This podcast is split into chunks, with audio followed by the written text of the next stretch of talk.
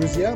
В эфире подкаст «Ценная инфа». Вот уже полтора месяца все мы живем в режиме самоизоляции, и вроде бы первые две недели мая тоже будут в таком режиме. Что будет дальше, никто не знает. Но отчаиваться ни в коем случае не надо. Сегодня как раз антикризисный выпуск. Будем говорить на тему создания резюме и прохождения онлайн-интервью. По другую сторону микрофона от меня сейчас находится HR компании Email Matrix Юлия Маликова. Юлия, добрый день. Здравствуйте, Андрей. Давайте сразу без воды и без раскачки. Вроде бы резюме простая штука, и в то же время этот документ вызывает много споров, что писать, а что не писать, как подавать свой опыт, или даже будет уместно сказать, как продавать себя, почему бы нет, отношения-то рыночные. С чего надо начинать готовить резюме? Юлия, вам слово. Ну, я не буду тогда давать много информации, которую можно найти в интернете. Скажу по своему личному опыту, что резюме должно быть коротким и емким. Оно должно содержать факты и описывать достигнутые вами результаты. Скажу лучше, чего не должно быть в резюме. Это характеристик личности, ответственный, трудолюбивый, стрессоустойчивый, креативный и прочее. HR обязательно протестирует ваши компетенции, и вы далеко не всегда поймете, где просто приятный разговор переходит в психологическое тестирование и обратно. В резюме не нужно описывать 100-500 функций вашего отдела. HR узнает, что выполняли именно вы. Не тратьте время, в первую очередь, свое. Не стоит хвалиться субъективной информацией, вроде «наш отдел достиг самых высоких результатов». Результатов чего? Продаж, в управлении, узнаваемости бренда. Лучших результатов за какой период?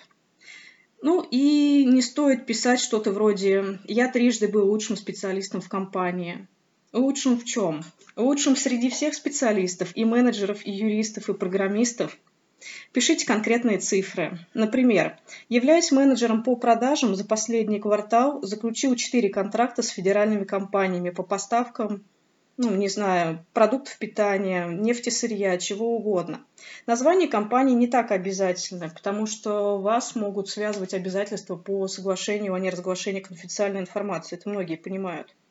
Или за последние полгода увеличили оборот компании на 12%. В общем, нужны какие-то факты и цифры. Если у вас разнообразный опыт и вы одинаково хороши в разных специализациях, не мешайте все умения в одном резюме.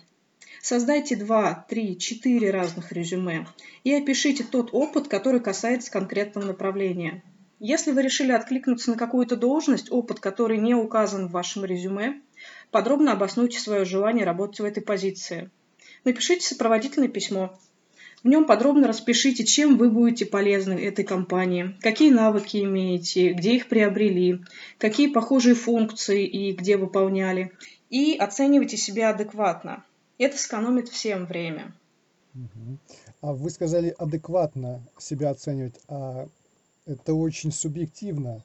Вот что значит адекватно тогда с вашей точки зрения? Ну, смотрите, если в вакансии указан опыт работы, допустим, если мы разбираем вакансию аналитика, опыт э, аналитика, к примеру, более трех лет, а вы дизайнер, но нужно оценить себя адекватно, вы не аналитик. Не нужно тратить свое время и тратить время рекрутеров. То есть здесь адекватно не в смысле, что хороший плохой, а просто имеется в виду э, профессиональные навыки в той специальности, на которую претендуешь. Да, конечно. То есть хороший, плохой нет такого понятия. Каждый человек, даже если его на текущий момент, скажем так, не выбрали на конкретную должность, не значит, что он не может попробовать на эту должность чуть попозже, когда приобретет требуемые навыки. Это не вопрос дружбы, это вопрос именно компетенции. Поэтому, да, если у вас есть какие-то навыки, вы хотите в этой сфере развиваться, но вас не взяли сейчас, развивайтесь, обучайтесь и пробуйтесь еще. То есть вы не какой-то царь, чтобы вас с первого раза взяли, если у вас навыков недостаточно. Хорошо. Юлия, а когда вы начинаете читать резюме, вот как скользят ваши глаза? Расскажите, вот на что они смотрят сначала, потом куда перебегают? Это очень интересно. Ну, скажем так, а, у нас в компании принята такая вещь, как э, профайл вакансии. То есть, скорее, я не просто смотрю резюме, у нас есть четкие критерии, какой человек нам требуется. То есть, э, мы прописываем, чем он будет заниматься, какую будет выполнять функцию, какие зоны ответственности, каких результатов он должен достичь. Соответственно, мы знаем, это должен быть человек э, под, скажем так, последующее обучение или это человек с опытом работы в сфере. Опять же, каким опытом, что конкретно он должен уметь делать. Вот. Поэтому, когда я смотрю резюме, я смотрю именно на эти моменты. Где он работал, чем занимался, а, каких результатов достиг, что он пишет по поводу своего достижения в резюме, к примеру. Очень много часто встречается воды. То есть огромные пункты про образование, про функции всех отделов, как я сказала. Но когда начинаешь выяснять, по факту выясняется, что человек выполнял только два каких-то задания, все остальное делали его коллеги из этого же отдела. То есть так делать не стоит, потому что вы тратите в первую очередь свое время, когда вам звонят и разговаривают с вами по полчаса. А какие уловки можно применить, чтобы привлечь внимание HR к резюме? Ну, скажем так, законные, легальные? Ну, я еще раз тогда а, резюмирую, что сделать, чтобы HR было приятно, скажем так, читать ваше резюме, и чтобы вы себя с хорошей стороны подали. Это структурируйте информацию, выделяйте ключевую, не жалейте цифр, то есть следите за орфографией пунктуацией. Такие дополнительные моменты, которые к резюме не имеют отношения, но пока вспомнила. Будьте готовы дать контакты руководителей и коллег, которые подтвердят ваши навыки. Будьте готовы выполнить тестовое задание, ну или даже несколько. И, в принципе, подготовьтесь к собеседованию. То есть краткая презентация о себе в устной форме будет очень-очень кстати. Ну и можно даже составить себе сопроводительное письмо. Поэтому, если сделать вот таким образом, то уловок даже не потребуется. Вы упомянули слово сопроводительные письма. А есть от них польза? И что там тогда следует писать? Польза тут неоспоримая. Сопроводительные письма позволяют вам больше рассказать о себе, но, скажем так, в дополнительном формате. То есть, если ваше резюме понравилось и зацепило, то потом э, HR смотрит ваше сопроводительное письмо, и вот там вы можете озвучить те моменты, которые являются для вас значимыми.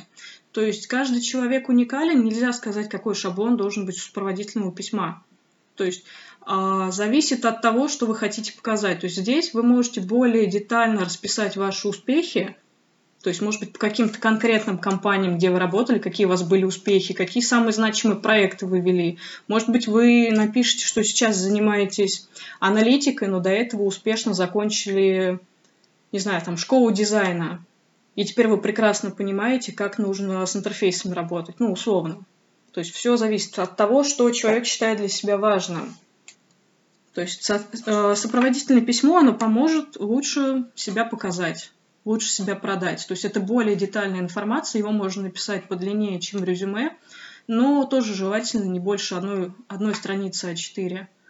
Насколько я знаю, просто очень многие ленятся писать сопроводительные письма, мотивируя это тем, что ну я и так хороший сотрудник, чего мне там еще-то о себе рассказывать. Берите меня таким, какой я есть. Ну, Согласна с этим моментом, да, просто тут момент зависит от, наверное, кандидата, чего хочет он и как он хочет попасть на конкретную работу. В определенной степени сопроводительное письмо, его наличие, отсутствие, структура этого письма, они как раз показывают заинтересованность человека. То есть идеально, если это сопроводительное письмо расписано не просто под разные компании, человек их рассылает, а он заранее изучил, к примеру, компании, куда хочет попасть, немножко адаптировал свое сопроводительное письмо под конкретную компанию, которая отсылает, ну, это круто. А если человек считает, что он достаточно хороший, он просто супер, берите его таким, ну, кто-то его возьмет.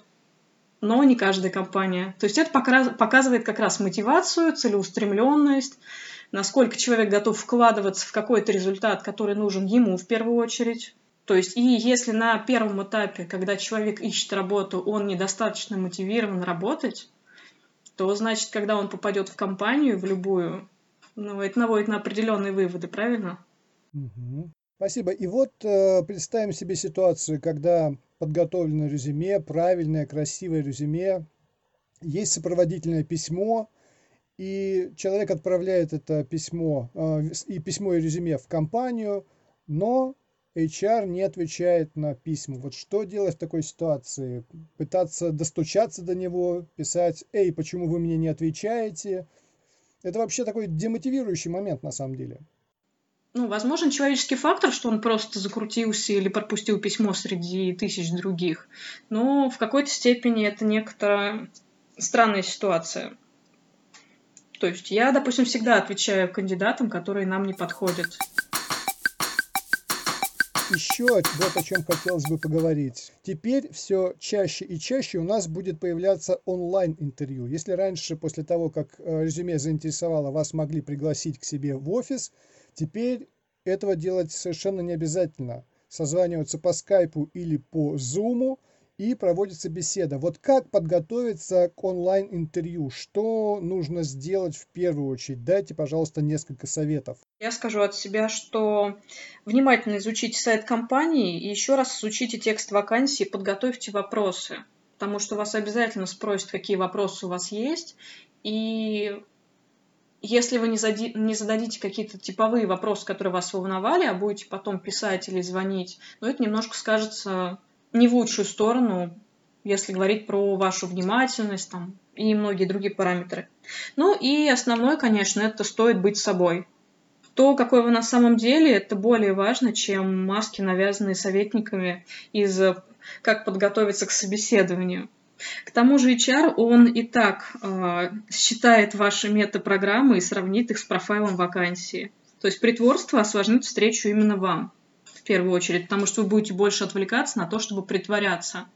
И будете, само собой, конечно, пропускать важные моменты. Ну и самое важное, если говорить конкретно про онлайн-интервью, это подготовить себе оборудование, проверить э, скорость интернета, чтобы все было в порядке, и тихое, спокойное место, где вас не будут отвлекать. То есть это самое важное.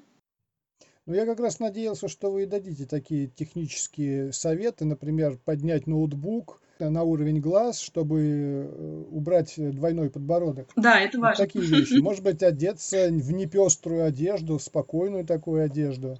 Ну, на самом деле, касательно дресс-кода, не хочу давать советы, у всех компаний разные стандарты, у всех HR разные фантазии, смотря на какую должность вы пробуетесь, смотря какой там руководящий состав, скажем так, какой тип управления, может быть, там в почете, наоборот, пиджаки, или вы в пиджак, э, скажем так, нарядитесь, да, а там сидят люди из Google, и у них э, гавайские рубашки с попугаем на плече. То есть тут нужно, чтобы все было в контексте компании, куда вы устраиваетесь, и той позиции, на которую пробуетесь. Но единственный момент, да, вот хорошо, что вы сказали, Андрей, стоит э, во время проведения онлайн-интервью стараться сдерживать свои физические активности. То есть, когда человек вертится перед камерой, я понимаю, что ему некомфортно, но очень некомфортно тоже вести беседу. Понятно. А вскользь прозвучала фраза метапрограммы. Вот я, честно говоря, даже не понял, о чем речь. Это что-то из области психологии, это то, что применяете, допустим, только лично вы, это ваш личный опыт или это все HR используют? Ну, я не могу говорить за всех HR, потому что у нас э, у всех разные компетенции, разный личный опыт, разное образование. Вот. То есть метапрограммы — это, в принципе, такой инструмент э, психологов. То есть метапрограммы могут использоваться для разных вещей, начиная как для построения профиля человека при приеме, не знаю, в спецслужбу, так и заканчивая при найме куда-нибудь в обычную компанию. То есть, повторюсь, это основные э, способы, как человек воспринимает информацию и как эта информация у него укладывается и преобразуется в его жизненные ценности, стиль поведения, в, в его какие-то личные качества то, как человек мыслит в результате. И после того, как онлайн-интервью завершается, вы заполняете некий профайл на этого человека, где все записываете, как он держался перед камерой, как говорил, как вел себя, да, вот примерно такие вещи. Я правильно понимаю? Да, правильно. Ну, скажем так, я не надеюсь это увидеть, я прям работаю над тем, чтобы это увидеть. Более того, основные эти компоненты я проверяю еще на первичном интервью по телефону, Угу. То есть сначала проводится первичное интервью, когда я узнаю основные моменты, которые нам важны, то есть там мотивация, ценностные какие-то компоненты, а потом уже мы встречаемся с человеком лично. Ну, идеально, конечно, проводить личное интервью после тестирования профессиональных навыков. Это экономит время всем. То есть сначала вы получаете резюме, я почему-то думал, что потом у вас идет онлайн-интервью, но оказывается следующий шаг у вас телефонное интервью, и только потом может быть онлайн-интервью. Но у нас в компании, да, такой порядок, и мне он тоже очень нравится. Очень удобно, получив э, резюме или найдя этого человека где-то в интернете, сначала пообщаться с ним лично, посмотреть, насколько то, что описано в резюме, соответствует действительности, какие-то моменты новые полезные узнать. А, кстати, не все кандидаты указывают те навыки, которые действительно у них, как потом позже выясняются, есть, но зато указывают те навыки, которые мне нужны, абсолютно. А я правильно понимаю, что во время телефонного интервью идет какая-то сверка данных, указанных в резюме? Ну, сверка данных в резюме, да, плюс я узнаю подробности, которые меня волнуют понятно. И потом уже онлайн-интервью, а мы об этом уже поговорили. Хорошо, Юлия, у нас уже 20 минут мы с вами говорим, пора завершать. И у меня остался еще один вопросик, тоже, на мой взгляд, важный. Какие навыки деловых коммуникаций потребуются работнику вот в 2020 году, когда там закончится самоизоляция, мы снова начнем работать, начнем искать работу. Говорят, что около 20% работников останутся на удаленной работе, то есть э, мы будем говорить больше об удаленных работниках. И вот какие навыки деловых коммуникаций потребуются такому человеку в первую очередь?